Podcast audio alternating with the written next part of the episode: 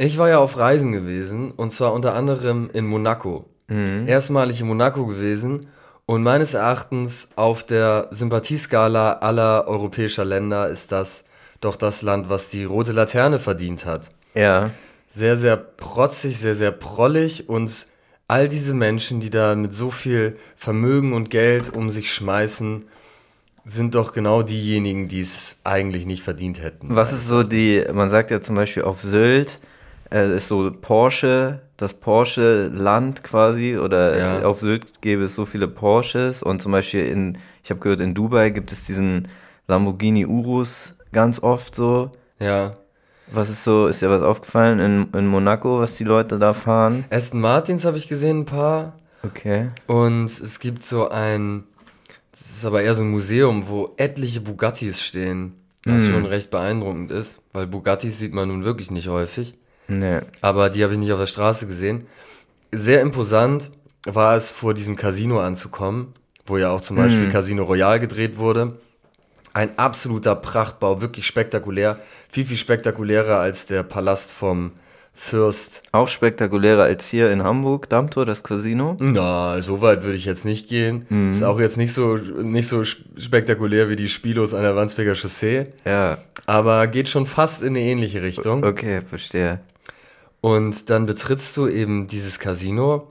Zuerst wurde uns gesagt, wir kommen gar nicht rein wegen Dresscode. Ne? Sie haben gesagt, da, da keine Chance, da musst du mit Schlips und Zwirn und so weiter aufschlagen. Haben gesagt, komm, wir gucken es uns trotzdem mal an. Man kann zumindest mal reingehen Okay. in, in, in dieses Foyer und dann kauft man da Tickets und dann kommst du quasi in das richtige Casino rein. Und dann waren wir erstmal im Foyer, da sind schon so ein paar Spielautomaten, haben wir ein bisschen gezockt. Auch ganz erfolgreich. Und dann haben wir es doch versucht, ins Casino reinzugehen, haben sie uns auch reingelassen. Und es ist wirklich unglaublich beeindruckend, wie dieses, wie dieses, dieser Saal aussieht. Alles voller Gold und es ist ganz, ganz spektakul- spektakulär. Man fühlt sich wirklich wie in so einem Mafia-Film oder wie in Casino Royale. Ähm, und dann setzt man sich da an den Roulette-Tisch und hat so Leute neben sich, die wirklich, ich selber habe dann so die, die kleinsten Chips, die man setzen kann, sind 5 Euro. Und habe dann erstmal so vorsichtig angefangen, so 5 Euro Chips auf Rot oder Schwarz zu setzen. Ja. Und dann man, ist man umgeben von Leuten, die halt diese 1000 Euro Chips haben und die dann auf einzelne Zahlen setzen. Aber auch so, weiß ich nicht, sieben, acht Stück pro Runde auf irgendwelche wahllosen Zahlen Ja. und dann halt, weiß ich nicht, 10k verspielen oder auch mal 15, 20k gewinnen Ja. in einer Runde und das dann mit so einem fast ignoranten, desinteressierten Jap zur Kenntnis nehmen oder Scheiße. Oh nee, Scheiße nicht Deutsch. Wieso reden sie Deutsch? Shit. Viele Italiener, aber viele haben Italienisch gesprochen. Und es sind also ganz immer Männer, die das machen. Ganz widerliche, ekelhafte Männer, richtig unsympathisch, häufig fettleibig. Nicht, dass es an sich ein Problem wäre, aber in dieser Gesamterscheinung irgendwie gibt es der ganzen Sache noch mehr Ausdruck, weil die daneben sich so junge Püppchen haben und selber so eine dicken 50-jährigen Dudes sind mit Doppelkinn. Und es ist nun offensichtlich ist, dass, dass diese Frauen nicht äh, mit den Männern zusammen sind, weil die so einen tollen Charakter haben. Ja. Und die sitzen dann so schweigend daneben und sie sind dann wie so ein bisschen der Boxsack von diesen Typen, wenn die jetzt gerade mal da 10k verloren haben. Und dann, dann pöbeln sie kurz die Freundin an und dann spielen sie weiter. So läuft das ungefähr ab. Wir haben an zwei verschiedenen Roulette-Tischen gesessen und an jedem war das gleiche Spiel. Und dann wird mal so desinteressiert, ohne zu gucken, wird mal so ein Coin dem Dealer zugeflippt, Ja. ne, als kleinen Obolus. Ja. Und dann ist man ganz zufrieden mit der eigenen Performance. Also, das ist so ein Szenario. Kennst du so diese Art von Szenarien, die man auf, eine, auf der einen Seite sehr abstoßend findet, auf der anderen Seite trotzdem für einen Moment, seien es dann zwei, drei Stunden, in dieser Subkultur mal so gefangen zu sein, ist trotzdem super interessant und spannend und es war eine großartige Zeit, die wir da hatten. Ja. Obgleich es wirklich sehr, sehr unsympathisch ist. Ja. Dann waren wir bei Fürst Al Albert. Ähm, schöne Grüße im Palast drin. Schöne Grüße. Der war doch recht mickrig im Vergleich zu diesem Casino. Also Albi, da gerne nochmal aufrüsten. Ja. Ja, und dann haben sie so ein Museum, Ozeanisches Museum, äh, ganz spektakulär mit so Aquarien, wo sie alle möglichen Fische und auch Quallen, sehr, sehr viele Quallen hatten sie, Haie und so weiter, in riesigen Aquarien da ausgestellt haben. Das finde ich. Finde ich auch äh, eben nicht gut. Sie haben, ja, sie haben versucht, das alles so ein bisschen unter so einem Tierschutzaspekt zu verkaufen. Okay. Ob das wirklich so geht. Also Bei es gab, Quallen ist er, weiß nicht. bei Quallen ist okay, die haben gern Gehirn, aber teilweise waren die Tiere da in viel zu kleinen Aquarien. Wesentlich größer und so, als das jetzt hier am Timnover Strand der, der Fall ist bei Sea Life. Ja, Aber trotz dessen fühlt es sich so an, wenn man da durchgeht, dass es nicht richtig ist, dass diese Tiere jetzt da eingesperrt sind. ja. Ähm, und dann haben sie aber dann auch so Aquarien, wo dann nur Plastikmüll drin ist, um dann irgendwie auf die Verschmutzung der Meere aufmerksam zu machen. Ich weiß nicht, ob das dann so ein bisschen heuchlerisch ist oder ob das vielleicht doch Leute dafür sensibilisiert und es dann vielleicht einen positiven Effekt hat. Das kann ich schwer einschätzen. Ich war da so ein bisschen zwiegespalten, was das anging. Äh, Aber es hat so gegossen in Strömen, deswegen sind wir da mal reingegangen, haben uns das angeschaut. Aber das sind auch schon die Highlights in Monaco. Und ansonsten, du hast da gar nichts. Du hast an diesem Hafen, du hast keine schöne Promenade, wo du mal flanieren gehen kannst, wo du Nicht? dich mal in einen Café reinsetzt und dann schaust du auf nicht. die Yachten. Das ist eine fette Hauptstraße. Eine vierspurige Hauptstraße führt da am, am Hafen entlang. Keinerlei Möglichkeiten, richtig als Fußgänger unterwegs zu sein. Aber es ist dieser Hafen, ne? Man kennt es doch von der Formel 1 Strecke. Ja, genau, von der Formel 1 Strecke. Potthässlich, auch architektonisch absolut hässlich.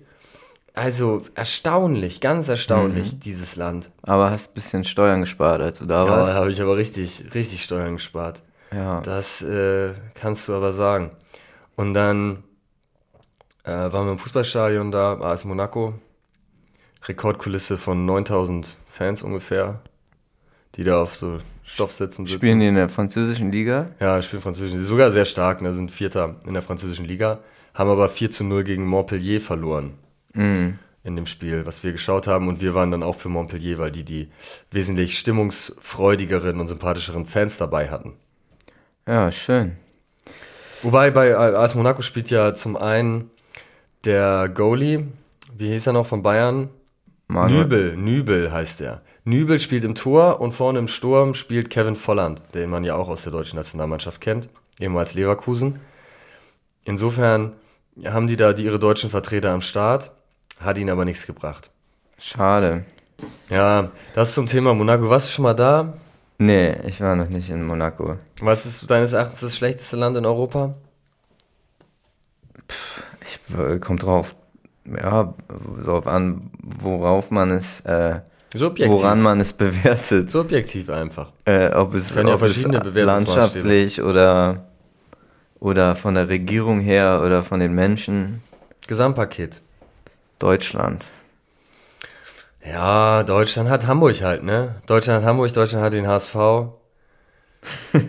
Der HSV ist das zweite, was dir.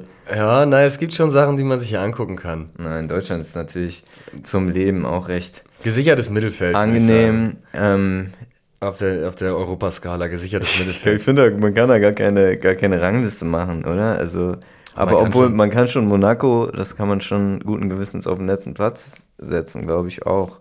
Ja. Vatikan auch kein sonderlich gutes Land. Also die haben natürlich Michelangelo äh, ausgestellt da. Mhm. Ja, okay, das ist, das gibt ihnen nochmal einen Bonus, aber doll ist es trotzdem nicht. Ja, weil sie diesen Katholikenfilm halt immer noch machen, ne? Das ist Versteht- halt deren, man gar nicht, deren großes Problem. Meinst du, man könnte im Vatikan, wenn man da jetzt nochmal so eine protestantische Partei oder eine atheistische Partei nochmal antreten würde, dass man den Bums nochmal auf Vordermann ge gehievt bekommt?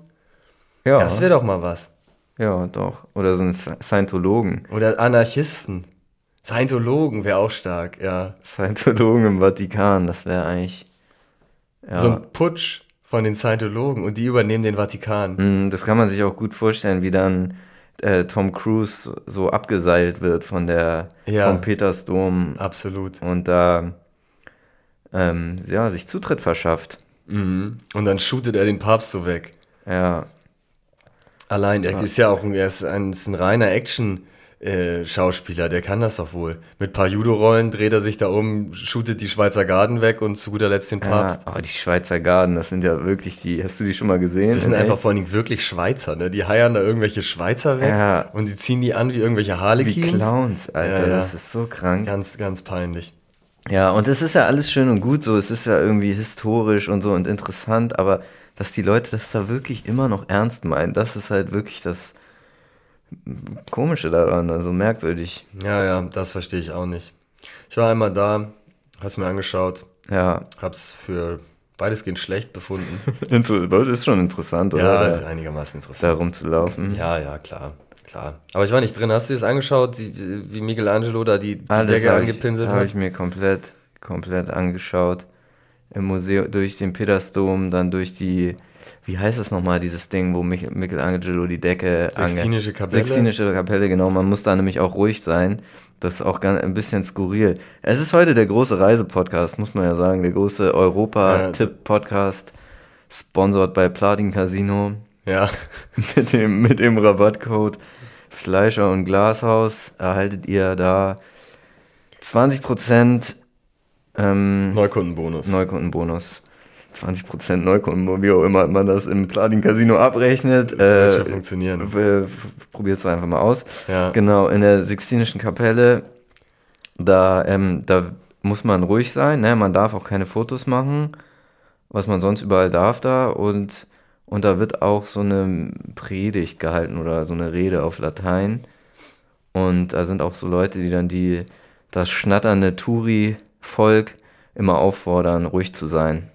Da würde ich ja nur schnattern. Schna ja, und heimlich Foto, also und Fotos machen. Und das, das ist eigentlich was passiert. Man muss, also kommt da rein und darf weder fotografieren noch reden. Beides wird getan, habe ich da feststellen müssen. Hast du auch selber fotografiert? Nee, da drin habe ich nicht fotografiert. Ich Im- glaube, mein Handy war, war äh, leer zu dem Ah. Dings, deswegen konnte ich nicht. Und dieses Bild, da ist ja dieses bekannte Bild, wo ähm, Gott Adam berührt mit seinem Finger. Ja. Und das ist ganz klein, ne? Das ist nur so ein ganz kleiner Teil von diesem riesigen Deckengemälde. Hm. Ja, die Mona Lisa ist auch viel kleiner, als man denkt. Und sie hat keine Augenbrauen, Ah, krass. falls ihr in meiner Ga Game Show seid. Und hast du schon mal die Freiheitsstatue gesehen? Viel kleiner, als man denkt. Die Freiheit, die, die ist schon gro ziemlich groß eigentlich. Nee, findest du? Ich finde sie schon ziemlich Echt, aber groß. ist auch immer so ein Stani eigentlich. Ich hab Das die ist als gar nicht so groß, wie man denkt. Als erstes, um noch weitere Reiseanekdoten zu droppen, hier als erstes aus dem Flugzeug habe ich die gesehen, als ich nach, äh, da angekommen bin. Deswegen. Krass. Ich Das erste, was ich von New York ge gesehen habe. Bei mir auch. Ich bin mit dem Schiff angekommen seinerzeit. Boot. 1950, als Ja. du Als ich äh, da auf großer Reise war, als Ja, Handelsvertreter. 1850 sogar, war es doch. 1850, da bin ich noch, bin ich da eingetrudelt Mhm. mit ein paar an Bord. Schön. Spaß. Nein, okay, das will ich eigentlich gar nicht im Podcast haben. Okay, dann wird es rausgeschnitten. Ja, wer auch können, wir, können wir wegpiepen vielleicht, dann bleibt, bleibt so ein Mysterium, was ich gesagt habe. Ja. Ja, dann hast du ja hier alles verpasst, was hier in Deutschland passiert ist. Dann kann ich dich ja auf den neuesten Stand bringen. Oh, ich habe so ein bisschen, habe ich natürlich mitbekommen, hast was du passiert mitbekommen, ist. Mois und Maestro, Julian Ziedlow, hast du mitbekommen, Till Schweiger, Ja, den äh, Till Schweiger habe ich mitbekommen. die ganzen Natürlich Geschichten. die ganzen Skandale. Boris Palmer. Stimmt, Für ist mich nicht war- mehr in den Grünen, bei den Grünen. Was sagst du dazu? Ja, Er hat sich jetzt ja ich zumindest, er wirkte so ein bisschen geläutert und er sagte, ja, ähm, wenn ich mich so in der Öffentlichkeit verhalte, das darf man als Politiker nicht machen. Ja, aber er hat sich entschuldigt dafür, für diesen Holocaust-Vergleich, beziehungsweise für den Judenstern-Vergleich. Er hat ja gesagt, wenn Leute, so. ihn als Nazi bezeichnen, dann ist es wie sei der das- Judenstern, Ja, genau. genau. Dafür hat er sich entschuldigt. Und er hat sich aber nicht dafür entschuldigt, wenn ich das richtig äh, verstanden habe, dafür, dass er der Meinung ist, dass man in der Öffentlichkeit das N-Wort sagen dürfe. Was er auch gemacht hat bei dem Vortrag halt- mehrmals. Ja, als Zita im Zitatkontext, ne? Er hat jetzt ja nicht, er hat jetzt keine Schwarzen damit angesprochen oder sowas. Er hat das Wort einfach gesagt öfters so. als- Genau. Also es ist auf jeden Fall auch definitiv zu kritisieren, wie der sich verhält. Und der macht das ja auch schon seit Jahren immer wieder, dass er auch damals Mi- Migrationspolitik so kritisiert hat und da auch viel populistisch war und pauschalisiert hat, was Flüchtlinge angeht und so. Ja. Also der hat schon einen Hang zum, zum Rechten. Ja, also zum so, ja, ich, ist es überhaupt rechts? Es ist einfach dumm und komisch so. Also was, was betrifft dich das? Sag das N-Wort einfach nicht. So, sag es einfach nicht. Ist doch Ja. scheißegal. So, was betrifft dich das?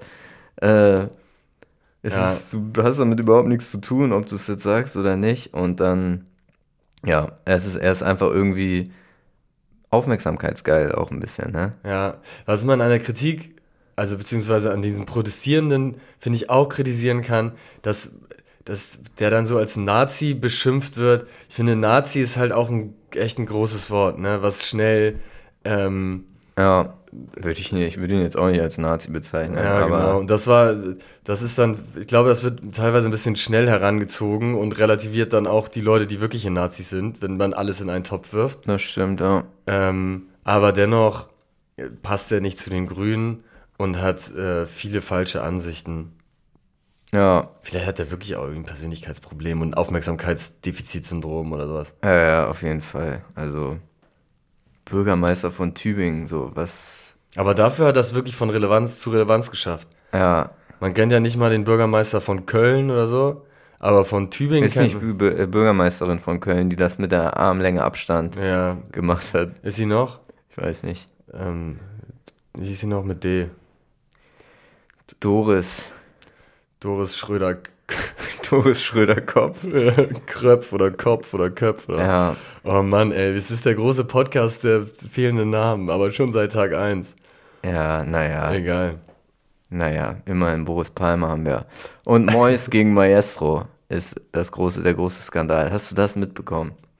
Äh, nee, ich habe mitbekommen, wie das langsam hochkochte, aber jetzt, was in der letzten Woche da die Updates waren, habe ich nicht mitbekommen. Ich hatte heute auf Rap Update, ich hatte ja schon den großen Schock, ne? ich hatte den großen Schock, dass mir hier die Podcast-Themen ausgehen, Ja. weil bei Rap Update war über Tage keine neue News, ne? Und ich dachte, Echt? sag mal, Bei dein Update? Dein? Update, dein Update. Habe ich gedacht, die Redaktion hätte sich zurückgezogen. Dachte ich, scheiße, jetzt hat sich die Redaktion, worüber soll ich reden, wo soll ich meine News herbekommen? Ja. Und dann habe ich aber gesehen, muss nur App aktualisieren. Gott sei Ah, Dank, ne? da okay. habe ich mir erstmal die Schweißperlen Bezahlst du dafür? Na, was denkst du, du denn? Natürlich habe ich da ein Pay-Abo. Nein, Spaß. Werbefinanziert. Ich unterstütze die Werbebranche.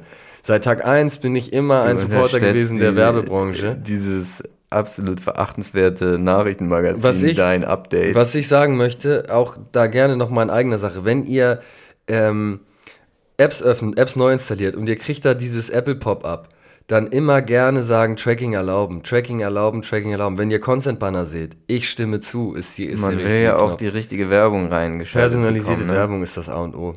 Ja, nee, Mois ist ja ein großer deutscher YouTuber, zwei Millionen Abonnenten. Er hat ist so ein bisschen auch durch die Deutschrap-Szene bekannt geworden.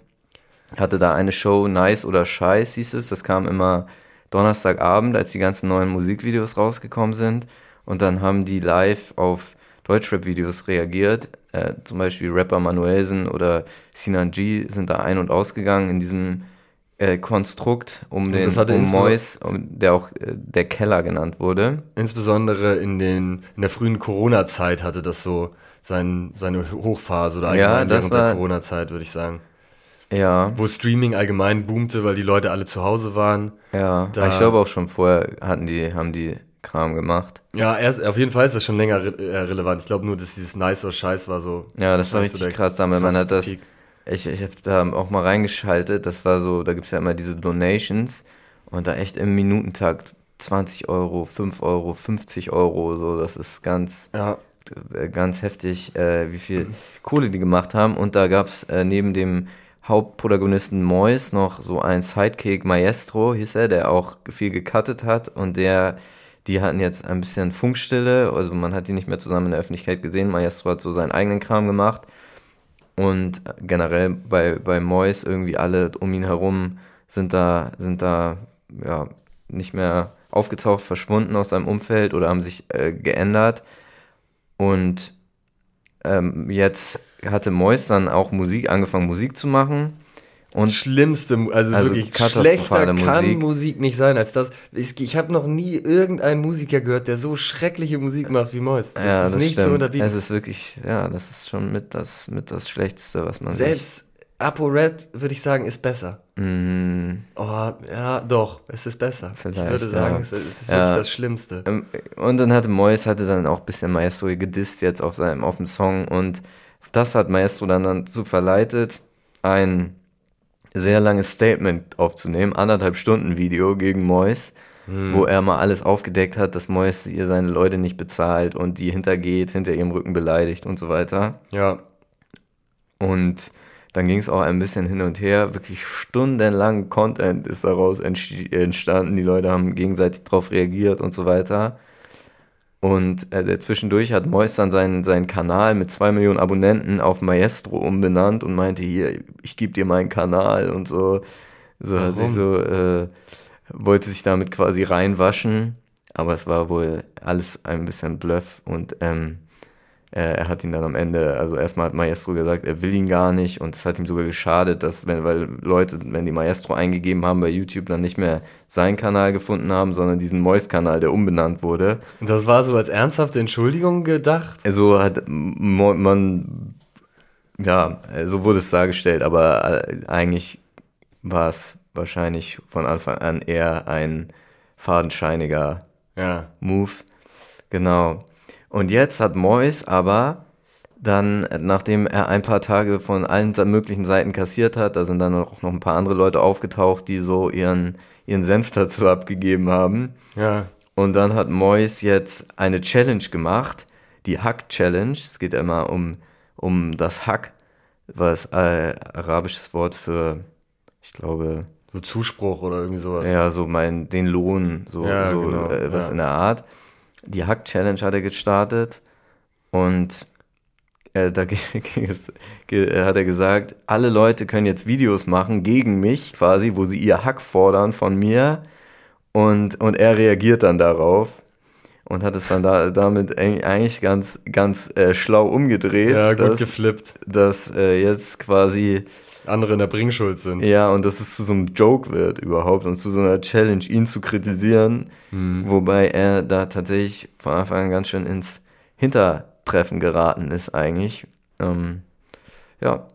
So das ist der aktuelle Stand? Was ist jetzt heute eigentlich der aktuelle Stand? Ja. Muss ich mich mal reinfuchsen. Ich oh, finde Mois seit Tag 1 absolut unsympathisch. Schon immer unsympathisch gewesen. Alle Formate, die er gemacht hat, waren unsympathisch. Trotz dessen ist er ein Charakter, an dem man irgendwie hängen bleibt, weil es doch was Unterhaltsames hat.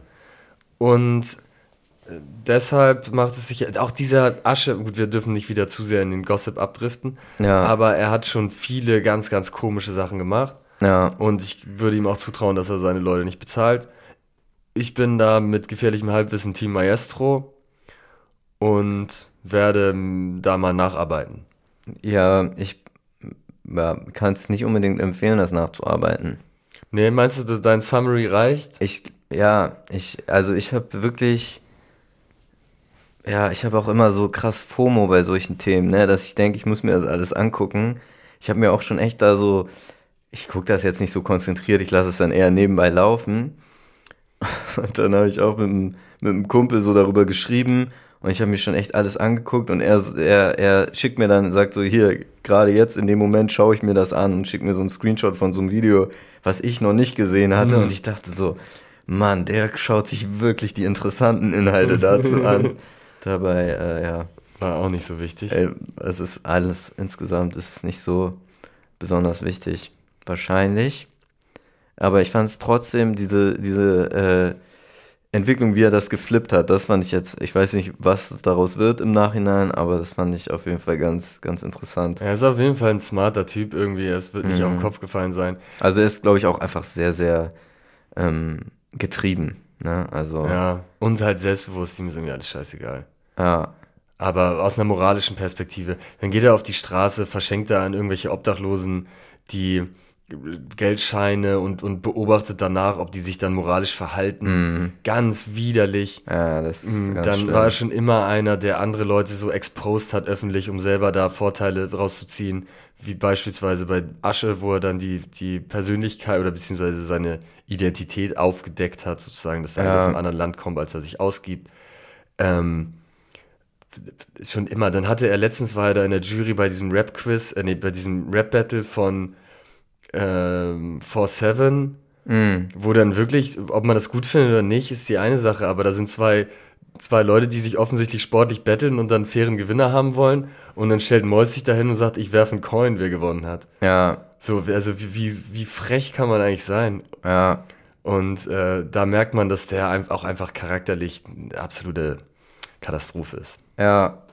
Und es ist auch bei ihm so ein großes Ding, was ja in der, in der Deutschrap-Szene auch durchaus öfter der Fall ist, dass da ähm, der, der Islam so in den Vordergrund ge, ge, äh, gebracht wird, dass die Leute sehr sich oft so als besonders gläubige Muslime darstellen, was ja überhaupt kein Problem ist. Äh, sollen sie ja gerne machen, zum Beispiel auch Bushido oder, oder Arafat oder Farid Bang oder so, das ist ja bekannt, die sind ja bekannt dafür, dass sie, ja, dass sie bekennende Muslime sind. Wie wir auch bekennende erzkonservative Katholiken sind. So, so ist es, genau. Und ja, man muss aber leider sagen, dass das, glaube ich, dass gerade jetzt bei Mois, bei den anderen würde ich das jetzt nicht so hundertprozentig sagen, aber gerade Mois erweist dieser Religion damit meiner Meinung nach auf jeden Fall einen Bärendienst, weil er sie halt oftmals einfach vorschiebt für seine, für seine Taten und damit sein, sein Verhalten verschleiert und, und es einfach irgendwie sich damit dadurch nur versucht, gut darzustellen bei den Leuten, aber er dann auch dafür sorgt, dass er so so Running Gags entstehen und so die Religion fast zu einem Meme macht eigentlich dadurch. Zum Beispiel gibt es da eine Szene, die der Maestro beschrieb, als, als Mois wohl eine Zeit lang sehr abgedriftet ist auf verschiedenen Drogen und dann äh, Maestro so ihm zureden wollte und er erstmal das, das muslimische Glaubensbekenntnis aufsagen sollte, damit, damit Mois erkennt, dass er nicht der Teufel sei. Wow. Das klingt ja nach, nach Favorite fast. Ein bisschen, ja, das stimmt.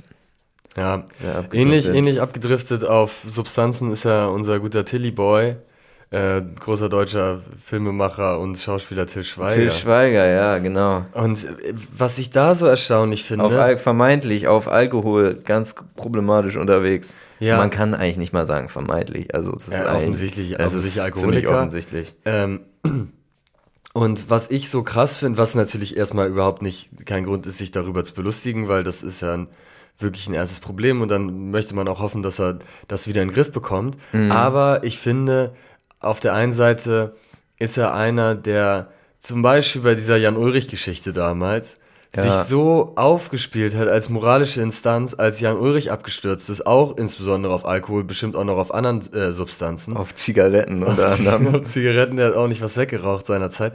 Aber er war doch derjenige, der damals die Polizei gerufen hatte, dass Jan Ulrich festgenommen wurde und sich dann medial hingestellt hat und meinte, ich hoffe, dass mein Freund Jan Ulrich, der auf die schiefe Bahn geraten ist, dass der, dass dem das jetzt eine Lehre ist und ähm, dass er jetzt auf die äh, auf den rechten Pfad zurückfindet. Genau das Gegenteil war der Fall, dann ist Jan Ulrich erst so richtig abgedriftet und. und okay, aber es klingt jetzt nicht so mega judgend. Jetzt erstmal im. Jemanden erstmal die Polizei zu rufen, ihn festnehmen zu lassen und sich dann medial als den Heilsbringer zu inszenieren, I ja, Fand ich schon richtig, richtig komisch, damals schon. Und bisschen Ironie des Schicksals, dass ihn eigentlich genau der gleiche Pfad jetzt trifft. Mhm. Mit so Instagram-Stories, die er dann macht, wo er meinte, ich bin unkaputtbar und ich bin seit drei Tagen wach und man kann kaum noch ein Wort verstehen. So hat er jetzt reagiert auf die? So hat äh, Till Schweiger hat so eine Instagram-Story, die er dann wieder gelöscht hat. Okay. Mit, wo er dann so Text-Overlays hatte, mehrere, wo wirklich kein Wort gepasst hat und man nichts verstehen konnte, in so völlig wahlloser, wahllosem Kauderwelsch. Ich gar nicht drüber lachen, Alter. Aber. Ja, aber das ist wirklich eins zu eins genau diese Art von Content, die, äh, die Jan Ulrich damals aus seiner Mallorca-Wohnung mhm. gepostet hatte. Äh, als er so komplett abgedriftet war und dann Til Schweiger und meine Freunde sagen, ich bin äh, ich soll in Behandlung gehen, aber ich bin unkaputtbar, ich habe seit drei Tagen nicht geschlafen und so. Exakt einfach eine Kopie von dem Jan-Ulrich-Film. Krass. Und äh, das finde ich schon ironisch, dass ihn das genauso trifft, wo er das damals bei Jan Ulrich so mit erhobenem Zeigefinger angemahnt hatte. Ja, wobei ja Till Schweiger sogar auch schon vor Jahren äh, das gesagt hat, dass er auf Alkohol teilweise Sachen gepostet hat, die er gar nicht hinter denen er gar nicht mehr so hundertprozentig stehen kann eigentlich. Also ja. das hat er schon selber eingesehen. Ja. Ja, du hattest mir ja gesagt, dass es, äh, dass wir darüber sprechen könnten, über dieses Till Schweiger, ja. Till Schweiger-Thema. Ähm, du bist ja großer Fan, dachte ich, dass das vielleicht ein spannendes Thema ist. Letztens hast du doch mit Begeisterung Manda Manda die angeschaut und den URMR-Podcast gehört. Ja, das habe ich gehört. Ich habe mir das, äh, ich würde mich nicht als Fan bezeichnen ich fand es einfach aus, ich sag mal, deutscher Filmhistorie fand ich das ganz spannend, mir das mal, mir das mal anzusehen. Ja. weil Till Schweiger in, in diesem Podcast oder ich glaube, das ist generell auch in, in vielen Interviews, er sich halt überraschenderweise als sehr filmbegeistert äh, hm. schon gezeigt hat, aber auch da sehr, ja, was man jetzt vielleicht auf den ersten Blick nicht so denken würde, halt sehr äh, an der Technik interessiert dahinter und ähm, okay. ähm, an dem, ja, an dem ganzen äh, Drumherum. Er ist ja auch Produzent und Regisseur. Ja.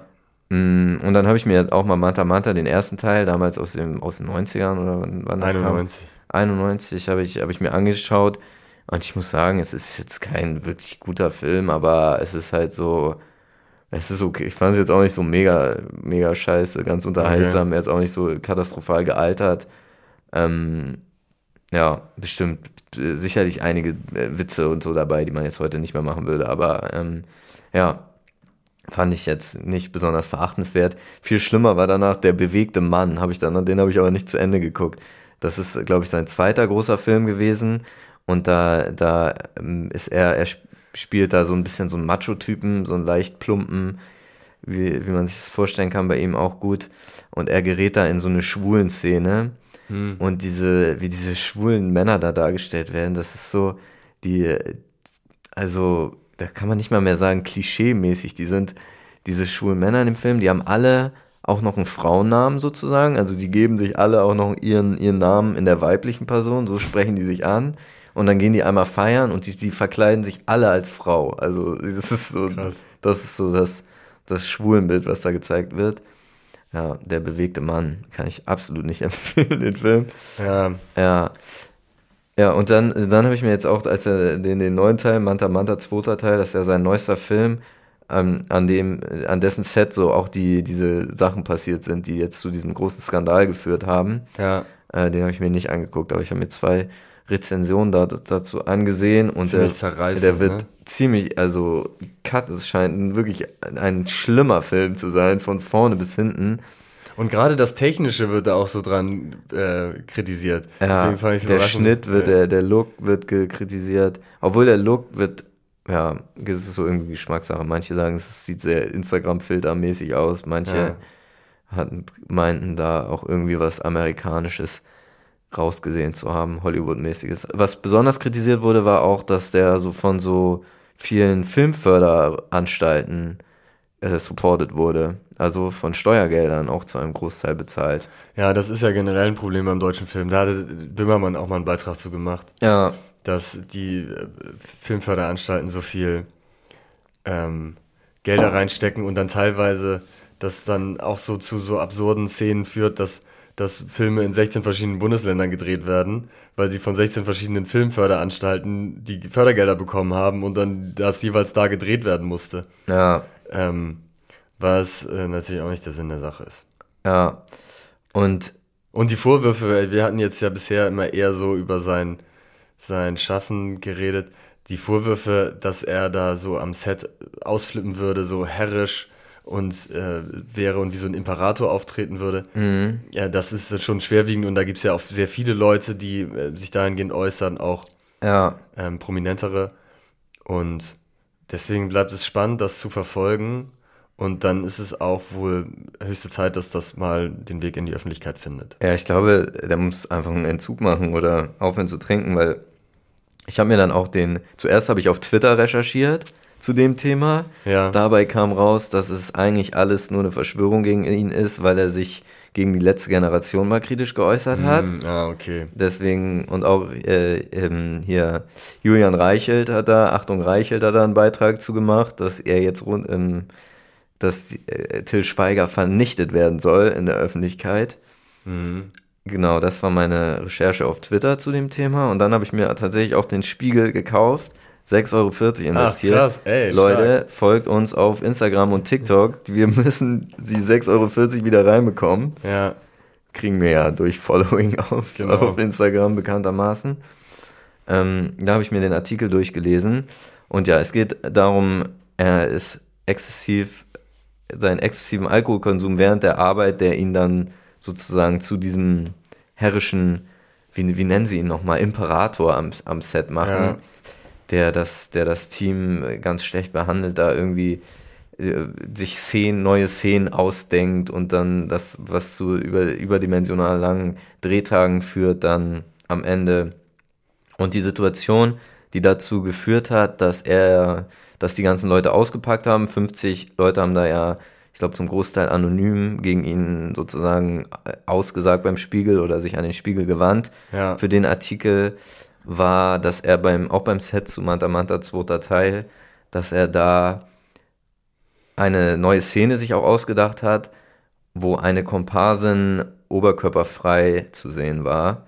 Mhm. Und dann quasi am Set wurde da eine Komparsin ausge, ausgewählt oder äh, so, sollte sich eine melden, die dann aber, die das gemacht hatte, die wurde dann irgendwie von dem, von den Leuten als gar nicht so richtig zurechnungsfähig, beziehungsweise sie äh, hatte wohl gar nicht so richtig verstanden, was da Sache ist. Ja. Und normalerweise werden solche, solche Nacktszenen dann in so einem safen, möglichst safen ähm, Raum gedreht. Das, Ja. Aber das wurde dann einfach gemacht. Mehrere hundert oder hundert Leute circa waren da am Set.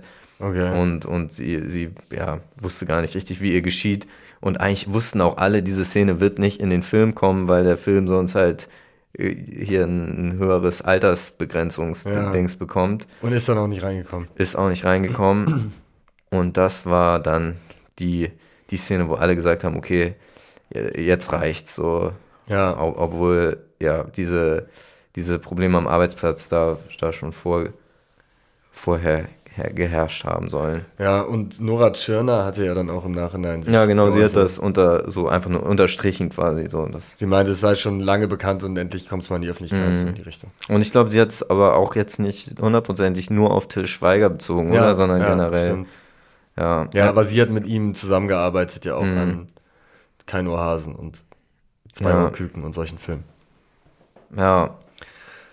Ja, ist krass. Und dann habe ich auch noch gesehen, dass, äh, dass wohl Leute auch bei, bei James Cameron, dass nach dem Titanic-Dreh haben die Leute so I Survived a Cameron-Movie ähm, T-Shirts sich gemacht. Also dass Echt? es wohl auch sehr hart am Set zugeht. Aber er hat zumindest ein Masterpiece gemacht. Das ist, wenn du dann einen Schrottfilm machst, ja, Ist ja, war Honig im Kopf, habe ich jetzt nicht gesehen, aber wird vielleicht auch. ach, habe ich geguckt sogar. Ja, Ist, ja, typischer Til Schweiger-Film irgendwie. Was sind die anderen typischen Til Schweiger-Filme? Ja, so diese, halt so simple Komödien mit einer Liebesstory. Einer hat noch ein Problem, er hat auch einen anderen, da sitzt einer im Rollstuhl. Äh, dann Ziemlich hat, beste Freunde. ja, genau. Ähm, dann hier ist es einer mit Alzheimer. So niedliche Geschichten mit so ein bisschen Drama, aber nicht zu schlimm. Ja. Und am Ende ist Happy End. Das sind doch nicht mal, wahrscheinlich nicht mal typische Til Schweiger-Filme, sondern das hat doch diese Autorin geschrieben, die da auch gar kein richtiges Geld für stimmt, bekommen ja, ja, hat. genau. Die, ähm, ja, die sich dann im Nachhinein da sogar ähm, das verklagt hat, weil sie für kein Ohrhasen hatte, die, glaube ich, unter anderem geschrieben, ne? Mhm. Ja.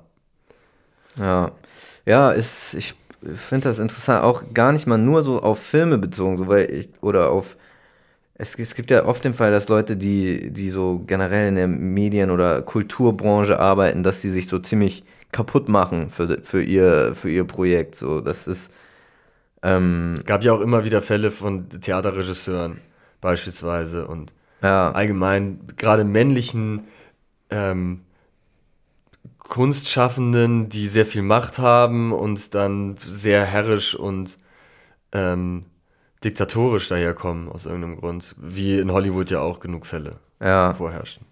Ja. Und auch natürlich in anderen Branchen, zum Beispiel in krassen im Finanzsektor oder so. Da frage ich mich auch immer, wieso, ihr verdient so viel Geld, wieso arbeitet ihr 20 Stunden am Tag, wenn ihr für das Ge Gehalt auch zwei Leute bezahlen könnt, die das machen? Dann wäre das ganze System vielleicht nicht mehr so effizient. Und Mhm. dann würde nicht mehr so viel Kohle hängen bleiben.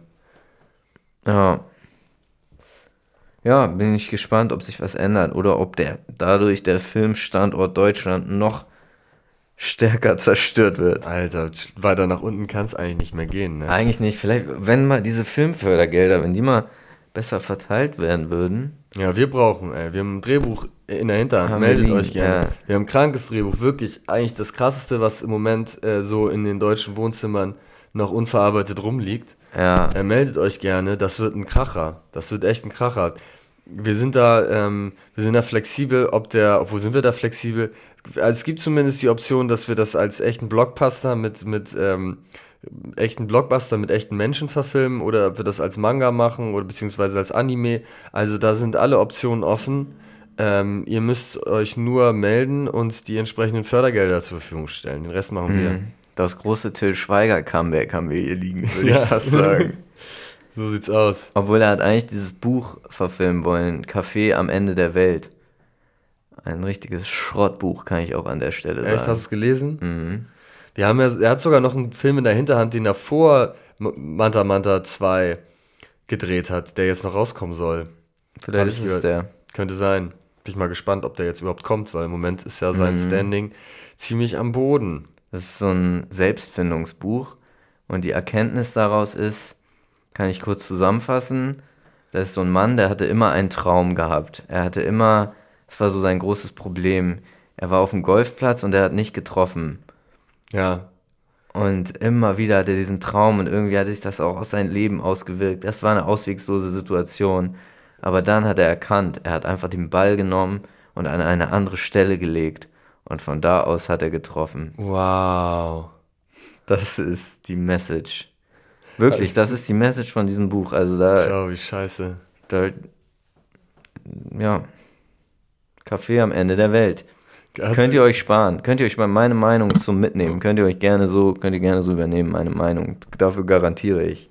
Ja. Hast du in diesem Boss Explosive, was so eine ähnliche Weisheit auf ähnlichem Niveau war, bei diesem Boss Explosive Ranking die ähm, Deutschraps besten Bundesländer. Deutschraps besten Bundesländer, wo sie dann so ein Animus-Meme einspielen, wo er das sagt, habe ich gefilmt. ein Muschihaar einer Frau kann ein LKW ziehen, Ein äh, Schiff. ein- kann ein Schiff ziehen. Überleg mal, das ist die grö- Albanisches, albanisches Sprichwort. albanisches Sprichwort ist die größte Weisheit. Ein Muschihaar einer Frau kann ein Schiff ziehen. Ja, das Interview habe ich gefilmt mit Animus und Stompy damals. Ah, du hast, ich dachte, okay, ich dachte, du hast den Schnipsel jetzt abgefilmt, weil du es Nee, witzig nee, das fandst, aber du hast das gefilmt. Original Interview gefilmt. ja, normal. Ciao, Digga. Aber ich, ich weiß noch, also manchmal habe ich auch Interviews gefilmt und da sind mir Sachen einfach so, ich, ich glaube, mir ist das gar nicht aufgefallen, was für eine Bullshit der überhaupt da geredet hat. Alter, aber das war, so- das war so witzig. Äh, ja, war eh witzig. Die Top 10, äh, Top 16 Bundesländer, Top 16. Also die Bundesländer gerankt nach ihren Rap-Skills sozusagen. Ja, Genau. Ich habe, wo wir gerade dabei sind, ich habe noch eine Punchline. Ich will jetzt nicht zu sehr zum Felix Lobrecht werden, aber ich wollte einfach mal eine Punchline aus einem Kollege. macht Felix Lobrecht, macht der Punchline. Ja, am Anfang von, von seinem Podcast Gemischtes Hack hat er immer eine Punchline. Echt? Ja, das ist immer der Opener. Eine Rap-Punchline, Ja, die er zitiert oder die er sich selber die er ausdenkt. zitiert. okay, krass. Und so geht's immer los. Äh, und zwar Immer, in jeder Folge gemischtes Hack kommt eine Punchline davor. Ja, ja. Krass. Ähm, und zwar so eine richtig klassische Kollega-Punchline Ja, von seinem neuen Song Lorbeerkranz. Lorbeerkranz. Bei meiner Bieststatur ist jeder Signatur gegeben. Ich hab deiner Ho auf ihren Tits eine Signatur gegeben. ja, Fand ich raffiniert. Man, raffinierte Wort, Wortspit. Ja, viele raffinierte Worte. Ich habe lange Zeit da so ein bisschen den Fable für verloren, weil der ja auch wirklich komisch unterwegs war und er als Person zu kritisieren ist. Und das natürlich auch immer das Gleiche ist wieder. Und ich habe mir seit langer Zeit mal wieder einen Song angehört, diesen Lorbeerkranz-Song. Und ich war wirklich imponiert, was der für Texte schreiben kann. Also insbesondere in Bezug auf Reimketten und Wortspiele. Das ist schon echt abnormal krass. Ja, aber das war ja auch, sein letztes Album hieß ja Free Spirit. Ja. Und da war er so ein bisschen auf seinem Querdenker-Modus unterwegs, Ja. jetzt einfach mal ganz salopp. ja, Und jetzt ähm, hat er ja auch gesagt auf diesem Lorbeerkranz-Song, jetzt kommt wieder die Proll-Ära. ja, Und jetzt wieder so der, der klassische Kollege, ähm, der Weltmonarch. Dieses übertriebene Ge Gelaber. Ich war positiv überrascht, muss ich sagen. Hat da echt ähm, mich gut unterhalten gefühlt, mir den Song anzuhören. Ja. Zu, zu Kollege habe ich äh, einen alten Weggefährten, habe ich mir auch mal wieder einen OMR-Podcast äh, Ah, Slick zit- One. zitiert von Elvir Omer Bekovic. Hast du das auch gehört? Nein. Da hat ähm, ja der, der ehemalige Labelchef von, von Kollega und auch damaliger Labelchef von Casper und anderen Künstlern heutzutage von Rin zum Beispiel und von Schmidt. Ja. Also ein, einer der erfolgreichsten Musikunternehmer, äh, würde ich mal sagen, in Deutschland. Ähm, der hat ein Interview gegeben und früher hat er auch gerappt als, Ja. als Slick One, zum, auch mit Kollega Songs gemacht. Und er hat jetzt erzählt in dem Podcast, wieso er gerappt hat. Und die Begründung war, damals war hat er ja mit Kollega und auch Favorite gerappt und die waren dann noch sehr, sehr jung und haben aber schon, hatten auf ihren Songs schon eine sehr große Klappe gehabt und Elvier war schon ein bisschen älter und er wollte ihnen so ein bisschen die Kredibilität geben auf den Songs. Er wollte so ein bisschen so der, der große Bruder quasi das unterstreichen. Deswegen hat er damals auch gerappt, hat er gesagt. Ich glaube, ein bisschen Ausrede. Kann ich mir auch vorstellen, dass er sich das so über die Jahre so ein bisschen hingelegt Ja, hat. ja. Es gab ja diesen schwarzes Gold-Sampler, war, glaube ich, der erste Selfmade-Release. Da war ja Kollega noch gar nicht da. Da waren vor allem Slick One und Flipstar-Songs drauf. Also ich glaube, dass das Selfmade schon gegründet hat, um vor allem sich selber groß rauszubringen ursprünglich. Hm, hast du ihn jetzt hier entlarvt? Und dann hatte er, ich glaube, da war das ein Song von Faith und Jason. Da gab es noch diesen Jason aus Essen, der da irgendwie mit Sachen gemacht hat.